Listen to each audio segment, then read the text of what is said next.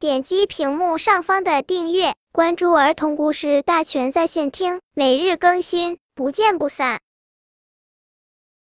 本片故事的名字是《骄傲的小马》。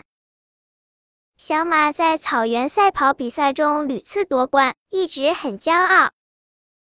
草原之王狮子想请森林之王老虎来做客，他向大家征求意见，派谁去送邀请函为好？小马毛遂自荐，说：“大王，让我去吧，我跑得快。”小骆驼却摇摇头，说：“大王，还是让我去吧。去森林的路上会遇到很多危险，特别是要经过一片大沙漠，小马恐怕过不去。”小马不屑的瞟了一眼小骆驼，说：“就你背着两个驼峰，看着就是个累赘，还大言不惭的跟我赛跑冠军比，真是不自量力。”狮子笑着说：“你俩一起去吧。”他俩启程了，小马轻松的走在前面，小骆驼驮了两个袋子，不慌不忙的跟在后面。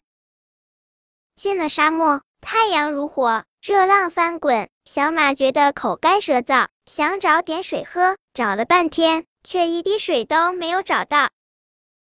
小骆驼说：“小马，我这有水，你先解解渴，你自己留着吧。凭我的脚力，很快就能跑出沙漠。”小马一边傲慢的说着，一边向沙漠深处飞奔。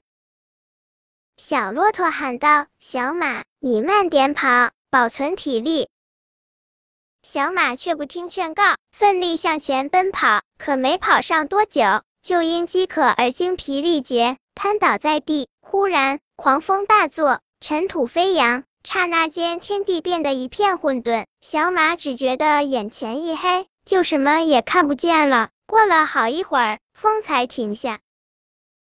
小马虚弱的抬头一看，小骆驼勇敢的挡在了自己的前面，被风沙掩埋了半个身子。要不是有小骆驼挡着，浑身无力的小马就被风沙埋住了。小马感动的热泪盈眶，小骆驼，谢谢你。小骆驼说：“不客气，我袋子里有水和干粮，你吃点东西，补充一下体力。”小马红着脸说。那你怎么办？小骆驼说：“这些食物是给你准备的，我的两个驼峰里储藏着丰富的营养和水分，几天不吃不喝都没事的。”小马不由得心头一热，泪水滑的流了下来。他羞愧的说：“小骆驼，谢谢你为我做了这么多。”小骆驼腼腆的说：“没关系，我们是好朋友吗？”